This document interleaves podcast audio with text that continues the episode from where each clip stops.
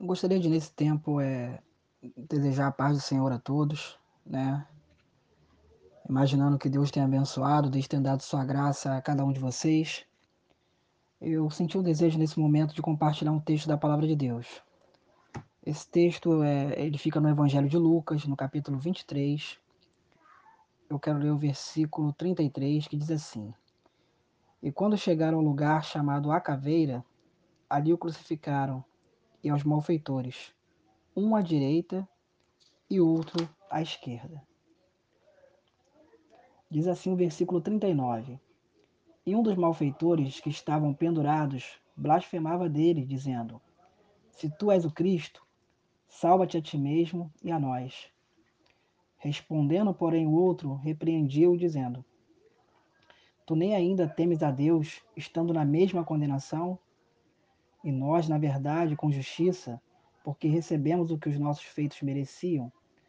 Mas este nenhum mal fez. E disse a Jesus: Senhor, lembra-te de mim quando entrares no teu reino. E disse-lhe Jesus: Em verdade te digo que hoje estarás comigo no paraíso. Amém? Eu acho interessante esse texto da palavra de Deus porque ele fala a respeito da crucificação de Jesus e uma crucificação é, em conjunto, na verdade, né? A gente, quando vê uma imagem da crucificação de Cristo, a gente sempre vai ver um crucifixo com uma imagem representando Cristo ali.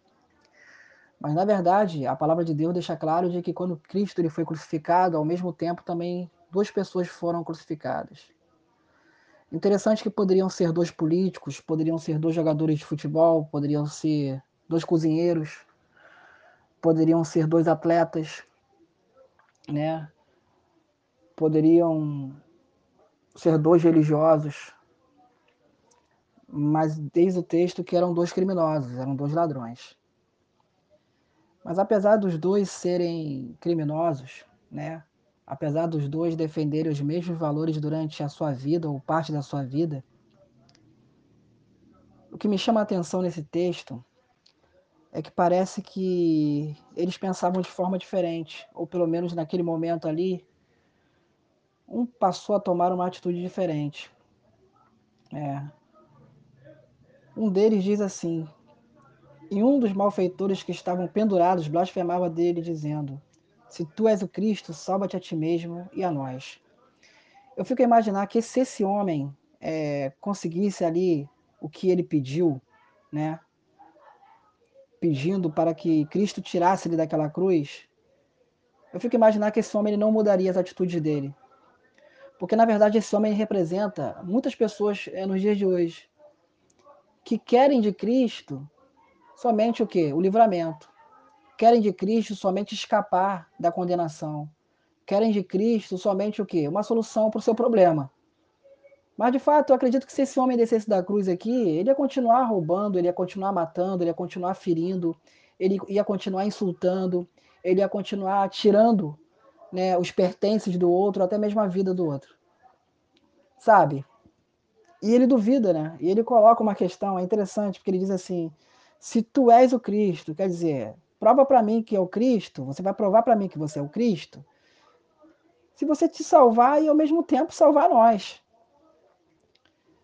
Muita gente é assim, muita gente quer uma prova de Deus, é, crendo, achando que Deus tem que fazer o que ele quer. Mas na verdade, Deus é sempre Deus, independente se ele faz ou não, porque ele é soberano. Agora o outro não, o outro ele diz assim: tu nem ainda temes a Deus estando na mesma condenação. Quer dizer, a Bíblia fala que todos pecaram e destituídos estão da glória de Deus. É importante considerar isso, porque esse homem, mesmo tendo praticado também tantas coisas terríveis, mas ele parou e reconheceu, ele viu que realmente Cristo era Cristo e Cristo estava vivendo aquela situação ali e ele não era culpado de, de nada daquilo, muito pelo contrário, ele estava morrendo por toda a humanidade, inclusive por aqueles dois homens também. Então a palavra que eu queria deixar nesse dia que se chama hoje é essa. Será que a palavra de Cristo, será que Cristo ele tem transformado a sua vida no sentido de não que ele tem que provar que ele é Deus para você?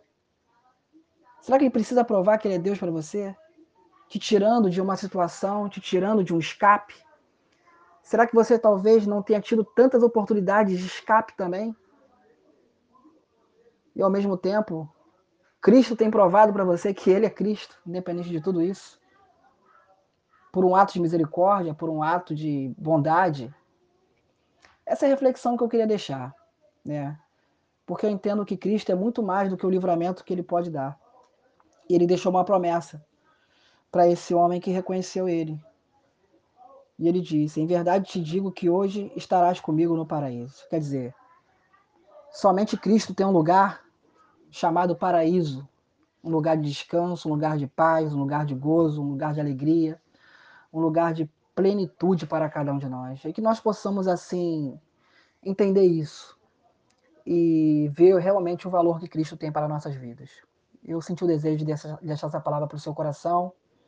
Eu não sei até onde vai essa palavra, mas de uma coisa eu tenho certeza. Jesus Cristo, hoje, Ele é Senhor. E Ele continua sendo o caminho, a verdade e a vida. Né? e ninguém vai ao Pai senão por Ele. Que Deus te abençoe rique e abundantemente.